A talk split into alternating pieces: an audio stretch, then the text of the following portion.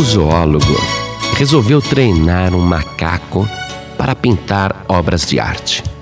Comprou várias cores de tinta a óleo, uma palheta e alguns pincéis e colocou uma tela branquinha na frente do macaco e fez as primeiras manchas com a tinta.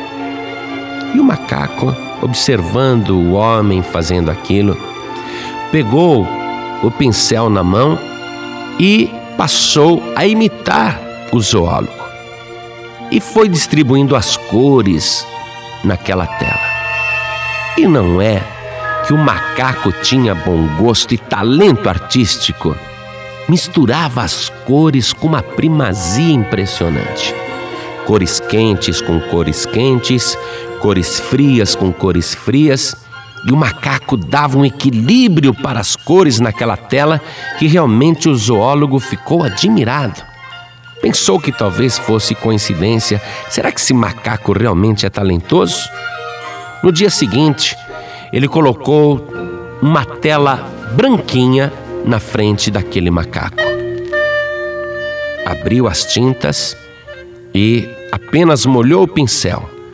O macaco imediatamente pegou aquele pincel na mão e foi distribuindo as cores na tela e foi produzindo uma outra obra de arte abstrata. Que macaco talentoso! não apenas joga as cores na tela, como faz isso com muito equilíbrio e com muita sensibilidade. Vou continuar a minha experiência. No dia seguinte, ele colocou outra tela branquinha na frente do macaco e o macaco já foi abrindo os tubos de tinta, já foi pegando o pincel e foi distribuindo as cores. Impressionante. Só faltava aprender a assinar o nome. O zoólogo pensou: ele não assina o nome porque macaco não tem nome.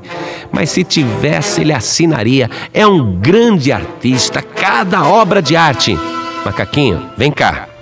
Como prêmio, eu quero te dar esse amendoim. O macaquinho comeu aquele amendoim enquanto pintava a tela. E assim aquele cientista, o zoólogo, foi premiando o macaquinho. Para cada tela pintada, ele dava um amendoim de presente.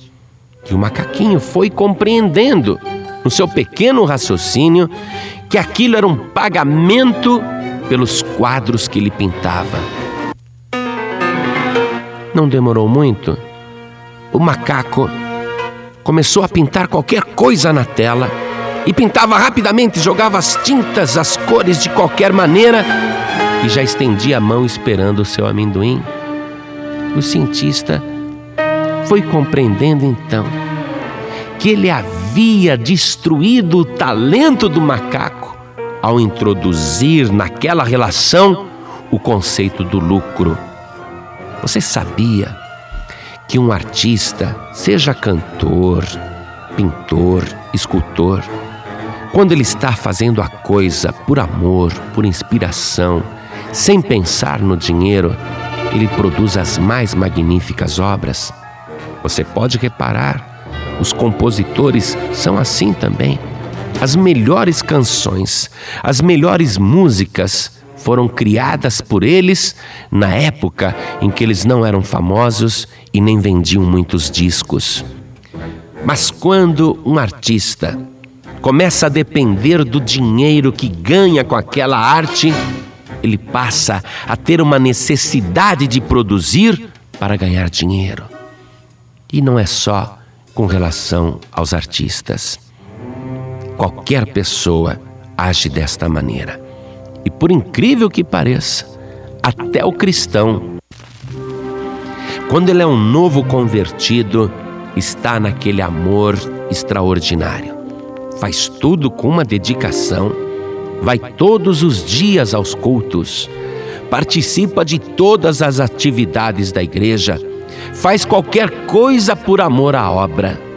Mas à medida que ele vai sendo recompensado pelo homem naquilo que ele está fazendo na obra do Senhor, ele passa a se tornar profissional.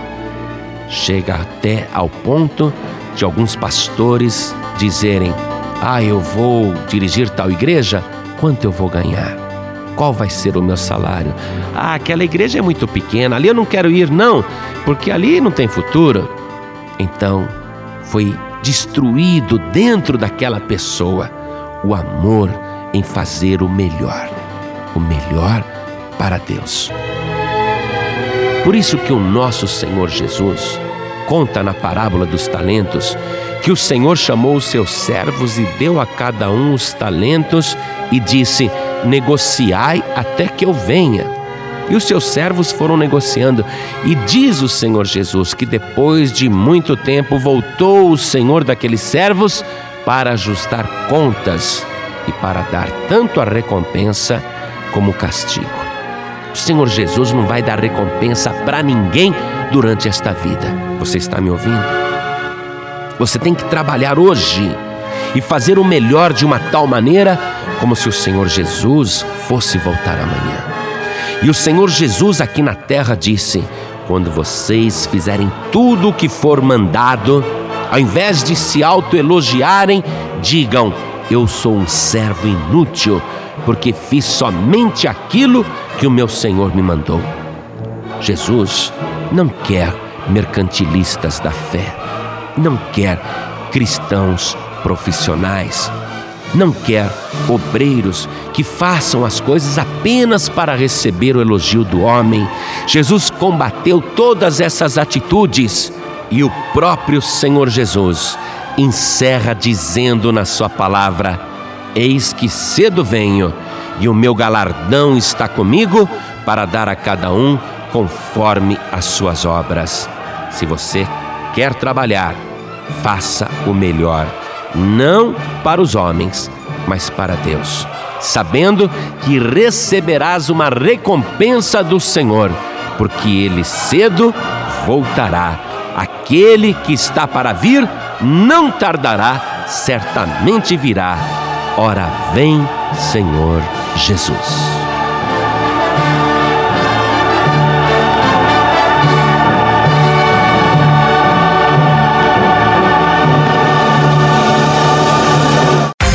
Você acabou de ouvir este podcast com João Ribe Palharim, um oferecimento dos pregadores do telhado. Para saber mais sobre este trabalho, acesse o site pregadoresdotelhado.org.br. Pregadores do Telhado, feliz a nação cujo Deus é o Senhor.